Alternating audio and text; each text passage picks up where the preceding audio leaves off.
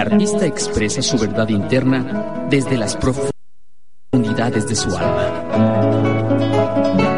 Conoce la gama de pasiones, historias, razones y sin razones que dieron origen a la pintura y escultura que inmortalizan el espíritu humano. Crónicas cromáticas.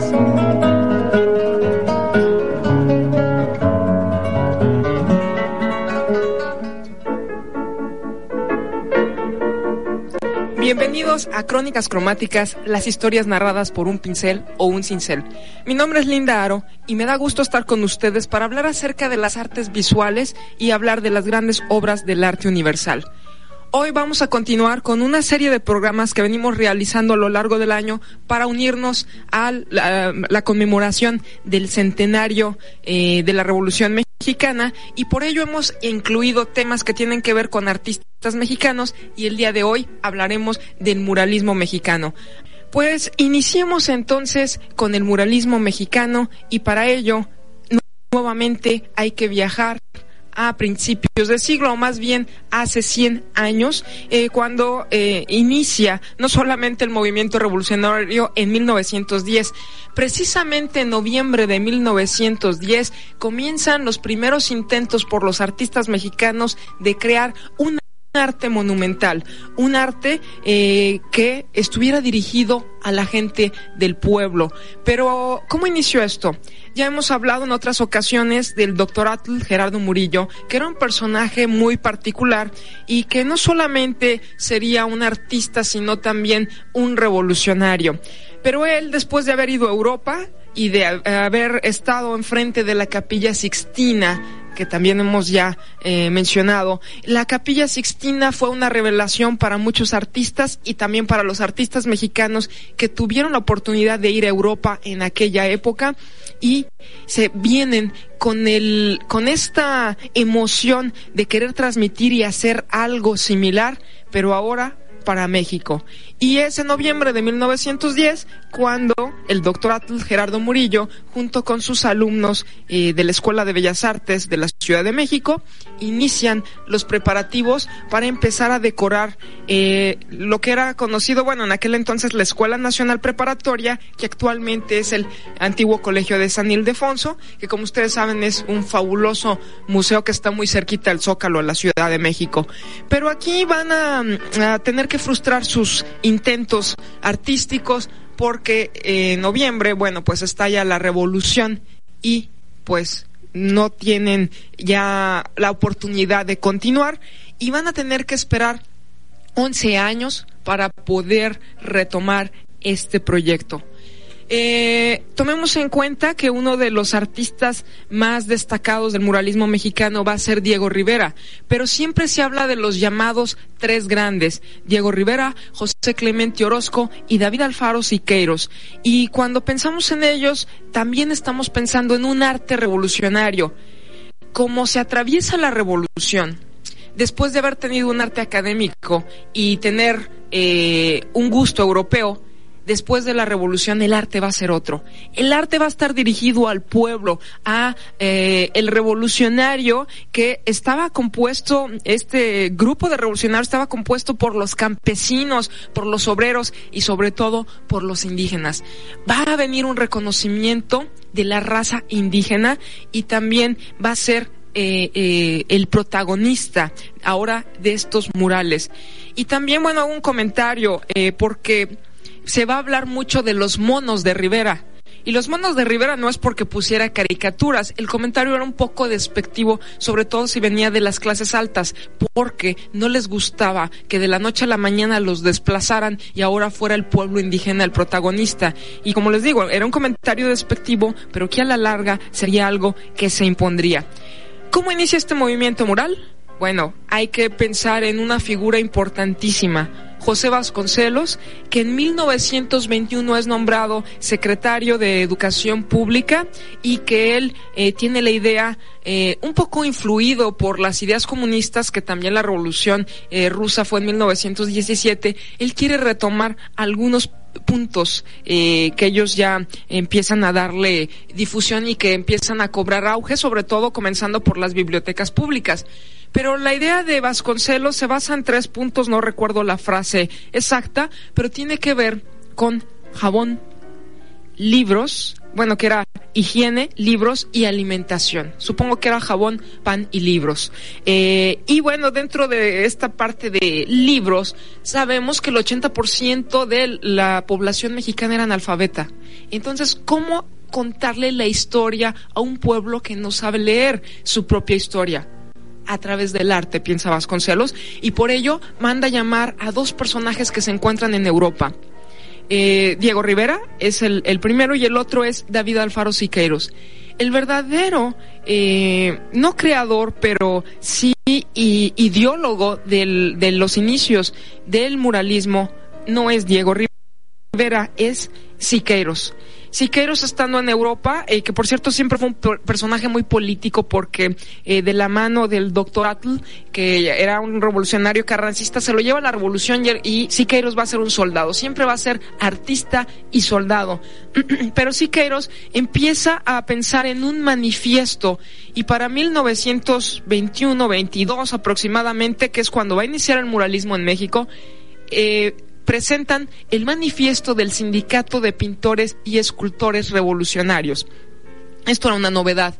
En México, antes de la huelga de Cananea, eh, de, eh, que estamos hablando en 1907, no se permitían los sindicatos. Pero ahora con la revolución está uno de los logros. Y el hecho de que los artistas tengan un sindicato no es porque quisieran agremiarse y defender sus derechos. No era tanto por ahí, era más bien por solidarizarse con el pueblo. Y si ustedes recuerdan alguna imagen de Diego Rivera pintando o las películas cómo lo han inmortalizado, eh, siempre lo vemos con un overol de mezclilla.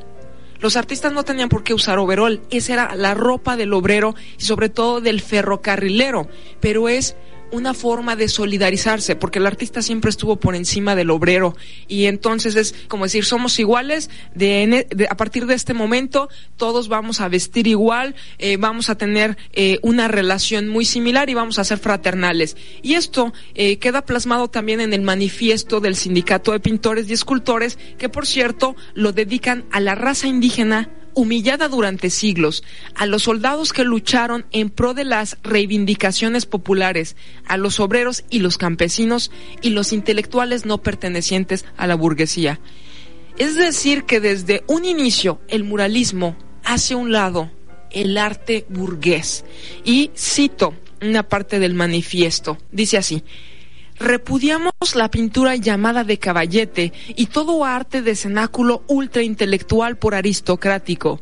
Y exaltamos las manifestaciones de arte monumental por ser de utilidad pública. Proclamamos que toda manifestación estética ajena o contraria al sentimiento popular es burguesa y debe desaparecer porque contribuye a pervertir el gusto de nuestra raza ya casi completamente pervertida en las ciudades proclamamos que los creadores de belleza deben esforzarse porque su labor presente un aspecto claro de propaganda ideológica en bien del pueblo, haciendo del arte una finalidad de belleza para todos, de educación y combate. Reivindican también el arte indígena como arte en sí mismo y como modelo social. Y, por último, dicen, el arte del pueblo de México es la manifestación espiritual más grande y más sana del mundo y su tradición indígena es la mejor de todas. Bueno, aquí están sentando las bases ya de eh, lo que va a ser el muralismo y están negando la pintura de caballete. La pintura de caballete no tenía nada de malo, pero eh, se consideraba burguesa. En este momento las ideas son completamente comunistas. Siqueiros redacta esto y Siqueiros va a ser también uno de los fundadores del Partido Comunista en México. Pero, ¿por qué la pintura de caballetes vista como mala en este manifiesto? Porque pertenece a las casas aristocráticas. ¿Quién podía pagar el arte? Una clase media, difícilmente, y el pueblo menos. Entonces, eh, por eso era burgués. Pero bueno, este es el eh, manifiesto eh, del muralismo y además de la figura de Rivera y Siqueiros que llegan de Europa, también tenemos un personaje, un francés muy joven de 21 años que también había sido soldado. este personaje es Jean Charlot. Jean Charlot si no lo habíamos escuchado, bueno, es porque él va a vivir la década de los 20 en México y luego va a volver a salir del país, pero Jean Charlot va a traer algo muy importante les va a enseñar a los artistas la técnica del fresco. Y la técnica del fresco eh, era, pues, va, a ser la herramienta indispensable para plasmar los muros en las paredes de los edificios públicos ellos querían iniciar con una pintura monumental, pero no sabían cómo. No era lo mismo que pintar un lienzo, que pintar una tela. Eh, para pintar en, en, la pared, hacía 100 años que en México no se hacían frescos. Entonces van a participar dos personajes. Un francés y un personaje más cercano a nosotros de San Pedro de las Colonias, Javier, Javier Guerrero, un artista que fue más conocido por político comunista que por artista porque va a descuidar la pintura, pero él va a enseñar el arte del fresco a Diego Rivera y a los demás muralistas.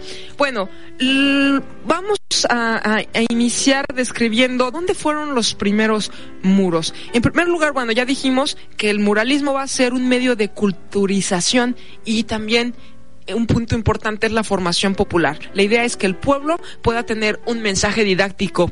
Igual que en la Edad Media las iglesias se decoraban con eh, eh, alusiones a la Biblia porque la gente no sabía leer y era la forma de darles el mensaje bíblico.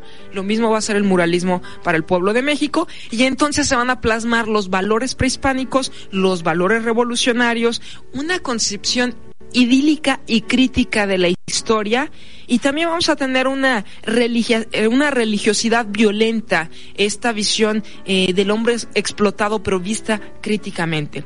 Bueno, el primer muro, se dice que Diego Rivera tiene el privilegio de pintarlo, aunque por ahí otras versiones nos lo desmienten, pero siempre se da por hecho que él fue el primero en el anfiteatro Bolívar eh, de la Escuela Nacional Preparatoria. En 1922 empiezan simultáneamente varios artistas y Diego Rivera va a pintar un mural que se llama La Creación. Cuando José Vasconcelos lo ve, le dice, está muy bien este mural, pero no tiene nada de mexicano. Y yo creo que si le vamos a hablar al pueblo, es necesario que conozcas México. Y lo manda al sureste para que conozca la zona maya y los estados del sur y esta eh, tradición indígena eh, pues centenaria, ¿no? Eh, y bueno, también es convocado aquí José Clemente Orozco. Dejen describo rápidamente por lo menos la personalidad de los tres grandes, porque hubo muchos muralistas, pero todos son opacados por Rivera, Orozco y Siqueiros. Rivera va a tener un trazo muy, eh, muy firme, muy académico, muy seguro. Tiene un gran dominio de la técnica de, como dibujante y como pintor. Y siempre es muy fácil distinguir sus muros. Yo, creo, creo que él es el que impone eh, las bases o el modelo de pintar al pueblo mexicano. Muy esquemático, eh, a veces un poquito caricaturesco, pero como para acercar esas figuras al pueblo. Eh, en el caso de José Clemente Orozco es el más indigesto y su lenguaje es considerado expresionista. ¿Qué es el expresionismo? Pues como la palabra lo quiere decir, es una expresión extrema, pero casi siempre tiende a un estilo agresivo, violento, una pincelada suelta pero muy violenta y sobre todo también la temática de Orozco suele ser muy fuerte, por eso a veces es difícil de, de asimilar para todo mundo su obra, pero bueno, ahí tenemos otra personalidad que por cierto llega al expresionismo al mismo tiempo que llegan al expresionismo en Europa. La diferencia es que él no pudo ir a Europa y que llegó a las mismas conclusiones por su propia cuenta. Y por otro lado, tenemos a Siqueiros, David Alfaro Siqueiros, que siempre tiende a poner una estilización muy geométrica pero mezclado de expresión y de un gran dominio de la técnica, como que él toma cosas de la técnica, bueno, no se parece a ninguno de, de, los dos anteriores, pero tiene mucha técnica igual que Rivera y tiene también mucha expresión igual que Orozco, pero no es tan difícil de abordar su obra. Bueno, algunos de los personajes que inician en el muralismo son personajes como Amado de la Cueva, que después no volvemos a escuchar porque muere en 1926, ya no le toca dar difusión a su obra. Fermín Revueltas, que yo creo que ustedes recuerdan el apellido Revueltas, sobre todo por Silvestre Revueltas el músico o José Revueltas el escritor Bien, pues Fermín Revueltas era el hermano pintor y también tenían una hermana actriz, ¿no? Rosaura Revueltas, esta familia de Durango que logró destacar en las artes, pero Fermín Revueltas muere joven y también por eso después ya no se habla de él. Tenemos a personajes como Javier Guerrero que mencioné, que es, San Pedro que es de San Pedro de las Colonias, a Fernando Leal, a Ramón Alba de la Canal, a Roberto Montenegro y otros tantos más. Pero me voy a centrar nada más a dos edificios porque el tiempo es muy poco para hablar del Uno de los primeros edificios y donde inicia el muralismo es el antiguo colegio de San Ildefonso, que si ustedes quieren conocer el muralismo les recomiendo que vayan a este lugar.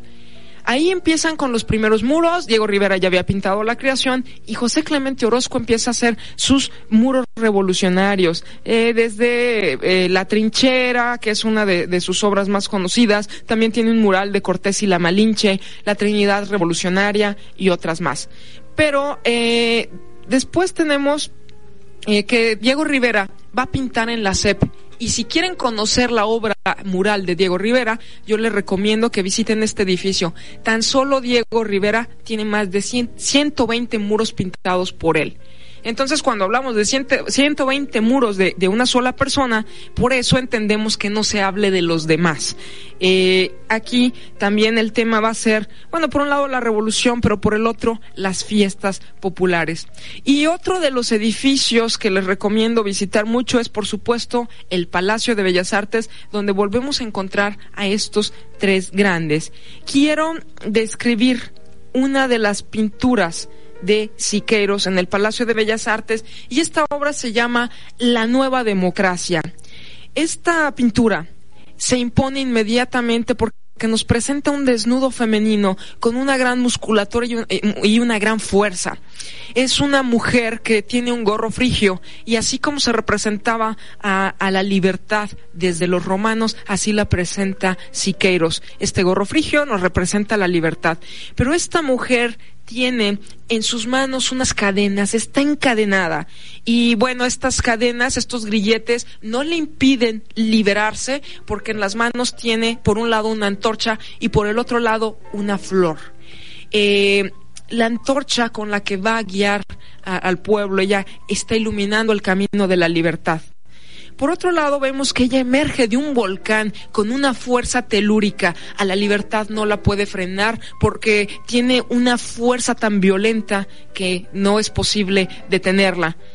También tiene dos pares de brazos y esto es para mostrarnos el movimiento, el movimiento libre de esta mujer que a pesar eh, de las cadenas, nada la frena. Pero otra obra que tiene ahí David Alfaro Siqueiros es una que tiene que ver con el tormento de Cuauhtémoc.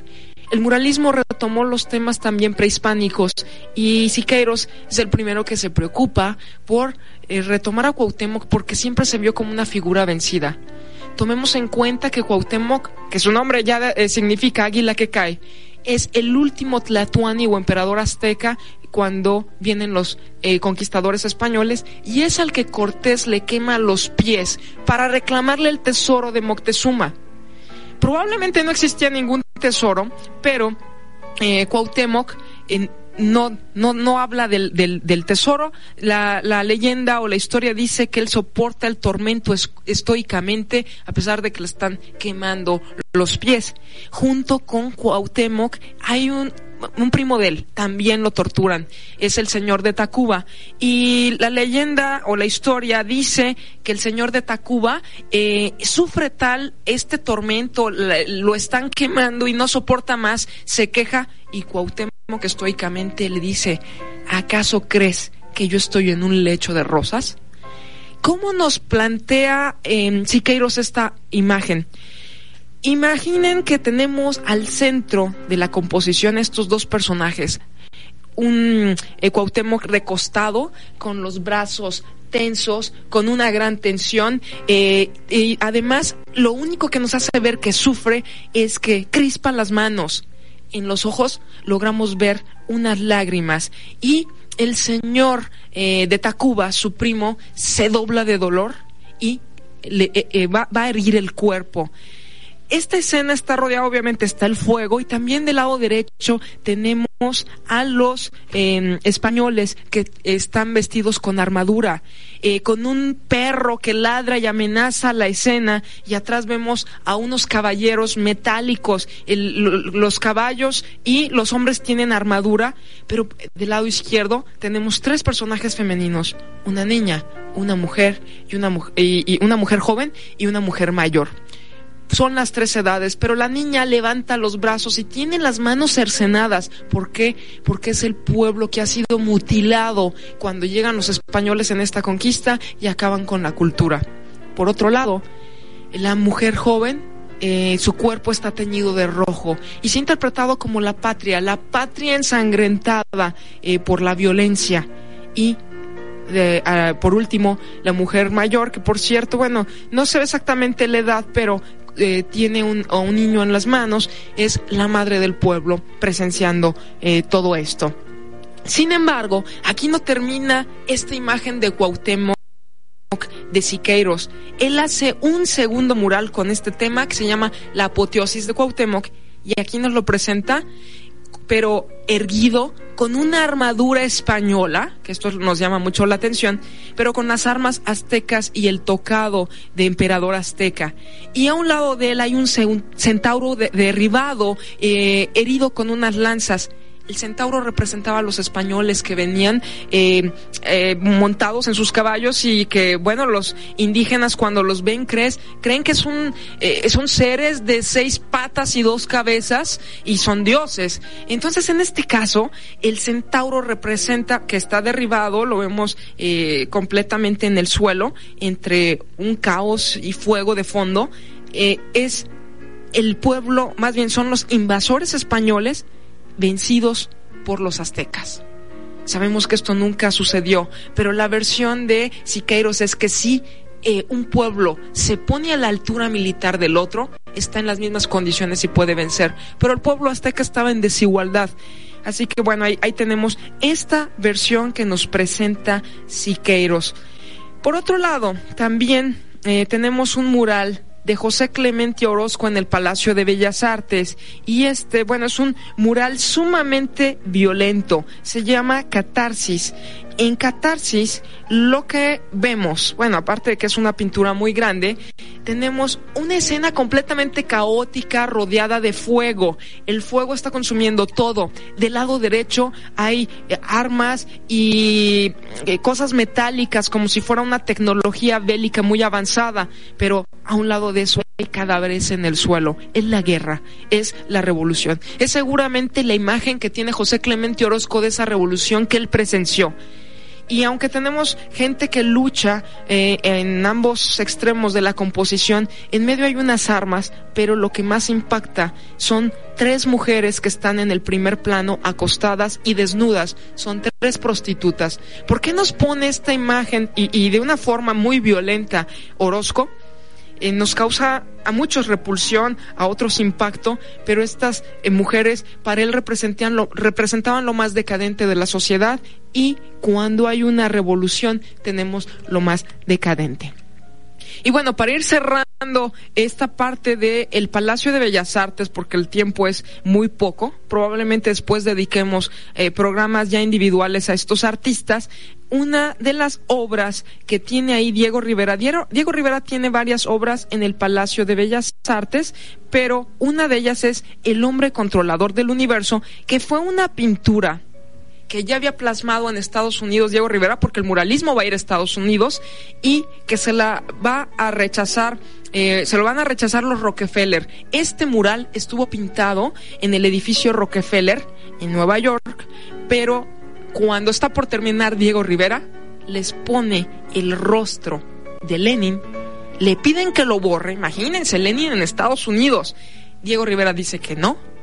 Rockefeller le paga el mural, pero manda que lo borren, lo destruyen y entonces Diego Rivera pues se queda sin mural aparentemente, pero en, eh, en el Palacio de Bellas Artes, ya en los 30, porque el Palacio se termina en el 34, le van a dar la oportunidad de volverlo a plasmar. Y ahí tenemos el hombre controlador del universo. De un lado tenemos a la sociedad disipada del capitalismo y del otro lado a la sociedad eh, sana, deportiva y culta del comunismo. Así nos lo pone eh, Diego Rivera en esta imagen. Sin embargo, no se escapan los políticos de ser criticados. Eh, ya para cerrar, voy mencionando nada más un mural que tiene ahí. Eh, uno es la dictadura y otro es el México folclórico y turístico. En el México folclórico y turístico nos pone la clásica turista norteamericana, unos turistas que son, bueno, él los personifica como burros con unas largas orejas, que son eh, para él una crítica del turista ignorante, pero también hay un personaje vestido con un tocado eh, indígena eh, que tiene una cabeza de tigre y que se dijo representaba al presidente Calles, pero Calles sostiene en una mano un pollo y en el otro lado, bueno, atrás trae un eh, tambo de, con leche. ¿Por qué? Porque son los mercados que él controlaba el del eh, pollo y, la leche. Y es una crítica muy fuerte. También se dice que en un muro eh, llamado la, dictadura que está ahí mismo, hay un personaje con cabeza de marrano que, dijeron, esto, bueno, es la interpretación de cada quien, se parecía mucho al presidente Cárdenas. Sin embargo, bueno, sea o no, lo más probable es que Diego Rivera fuera un irreverente, no importa el presidente en turno, pero tenemos una postura crítica del muralismo. Y el tiempo se nos ha acabado, pero sí podemos decir que si hubo un movimiento importante en el México del siglo XX fue el muralismo, a tal grado que se exportó a Estados Unidos y que en la década de los 30 tenemos tanto a Diego Rivera, a José Clemente Orozco y a David Alfaro Siqueiros pintando muros en Estados Unidos y dejando una escuela de pintores revolucionarios, por cierto, en Estados Unidos. Eh, un comentario también para cerrar, en esta influencia de Estados Unidos, José Clement, eh, David Alfaro Siqueros va a tener un taller de pintura experimental y uno de sus discípulos va a ser Jackson Pollock, el gran artista norteamericano. Bueno, pues el tiempo se nos ha acabado, hay muchísimos muros que describir, pero con esto eh, me despido. Mi nombre es Linda Aro y me da gusto estar con ustedes. Espero que nos encontremos nuevamente la próxima semana en otras crónicas cromáticas, las historias narradas por un pincel o un cincel. Hasta pronto.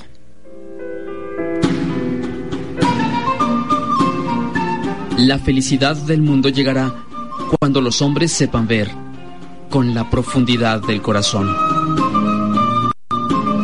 Acompáñenos en nuestra próxima edición de Crónicas Cromáticas. Las historias narradas por un pincel o un cincel. Crónicas Cromáticas.